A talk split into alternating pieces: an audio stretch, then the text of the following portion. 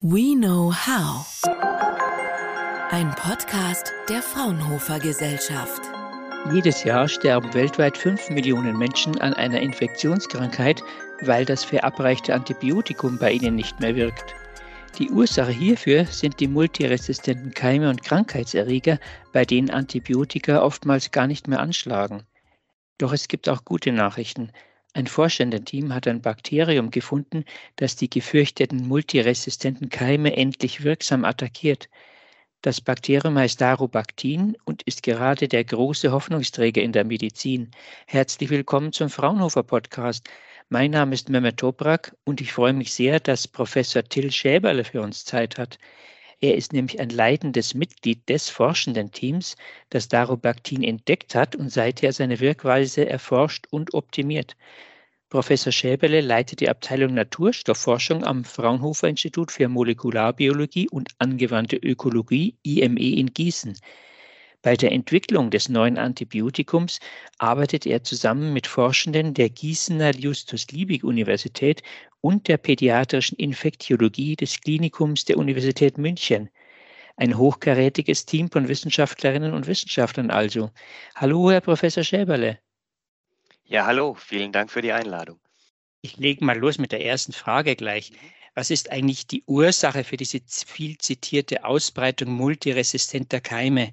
Ist das wirklich das zu viel an Antibiotika, die in Hausarztpraxen verschrieben werden?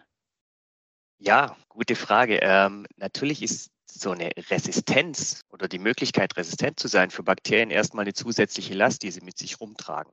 Und das heißt, wenn man die nicht benötigen würde, würde man den Rucksack nicht mitnehmen.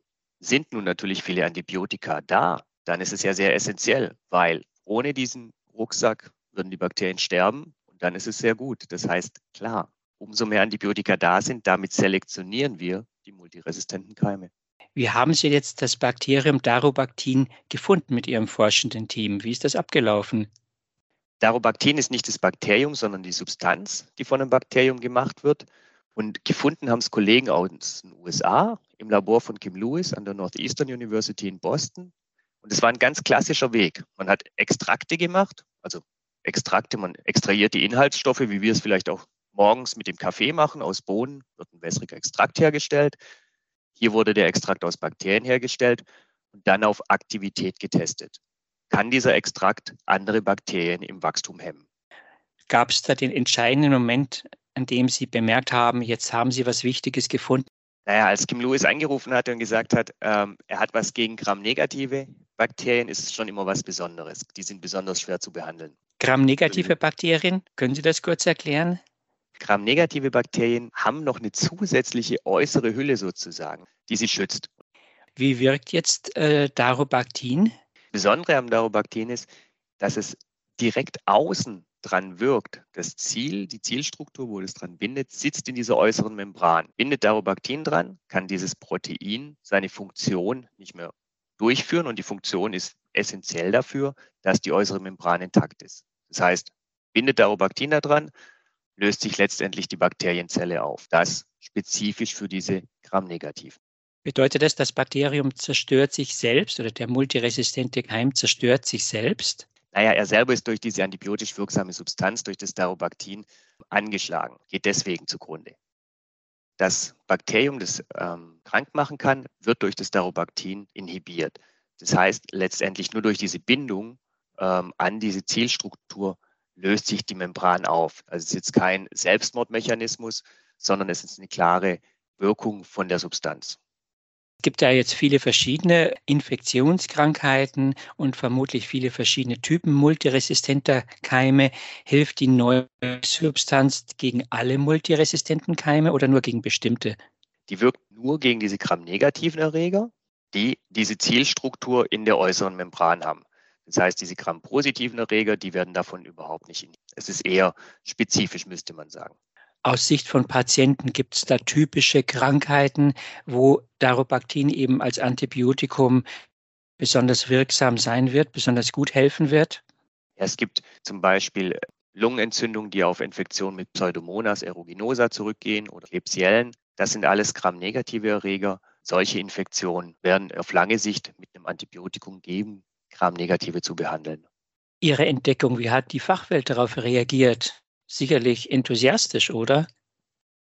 Ja, ich denke, in unserer Community der Naturstoffforschenden wird es immer schon sehr wahrgenommen, wenn man äh, ein Antibiotikum hat, speziell gegen diese Gram-Negativen, dass auch das Potenzial hat, entwickelt zu werden, wo nicht sofort man, man sehen kann, ja, vielleicht ist es toxisch, giftig für menschliche Zellen, sondern es, man kann daran weiterarbeiten. Von dem her wurde es schon sehr gut aufgenommen. Und wie geht es jetzt weiter? Was sind die nächsten Schritte? Wann könnte das auf den Markt kommen? Zum einen ist man noch dabei, die Struktur zu optimieren. Steht aus sieben Aminosäuren, können wir die verändern, damit es noch aktiver wirkt. Das ist der eine Schritt. Und dann ist in der Naturstoffforschung immer sehr wichtig, können wir überhaupt genügend produzieren?